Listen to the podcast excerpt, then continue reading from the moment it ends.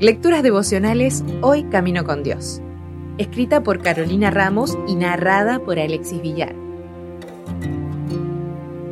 Hoy es 19 de julio. ¿No lo sé de castigar? ¿No lo sé de castigar por estas cosas? Dice Jehová. De tal nación, ¿no se vengará mi alma? Jeremías 9:9. El reino estaba amenazado por la ruina completa. Los pocos buenos que quedaban debían ser alentados, los muchos malos reprendidos e inducidos a obedecer. Jeremías fue el que más se esforzó por recordarle al pueblo cuál era la ley de Dios, la importancia de guardar el sábado y de volverse a los buenos caminos antiguos. El Señor le dio la orden de que hablase a todo el pueblo desde el templo, sin omitir palabra de la que Jehová le dictaba. Todos tenían que recibir la oportunidad de oírlo y apartarse del mal.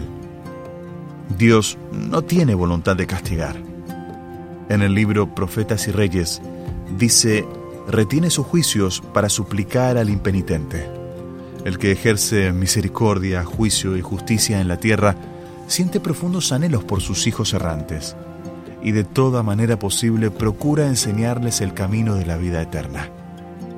Además agrega, su pueblo errante pudo escuchar sobre su buena voluntad para postergar el castigo y sobre una nueva oportunidad para arrepentirse.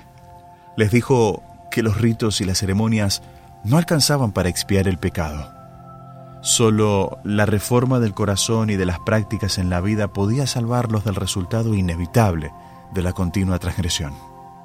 Puede ser que estemos muy familiarizados con una imagen de un Dios que, al que ama, castiga o de grandes destrucciones y cautiverios. Pero tengamos mucho cuidado.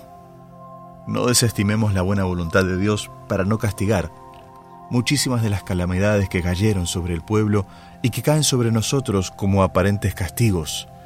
Son en realidad resultado de nuestras propias decisiones, consecuencia directa y obligatoria de nuestras propias acciones. En el libro Profetas y Reyes dice que nadie rehúse ser reprendido por su mal proceder, ni acuse a los siervos de Dios de ser demasiado celosos al querer limpiar de malas acciones el campamento. Un Dios que aborrece el pecado invita a los que aseveran guardar su ley a que se aparten de toda iniquidad. La negligencia en cuanto a arrepentirse y rendir obediencia voluntaria acarreará hoy a hombres y mujeres consecuencias tan graves como las que sufrió el antiguo Israel. Dios nos está llamando con más poder del que lo hizo Jeremías aquella vez. Estemos atentos a su reprensión de amor.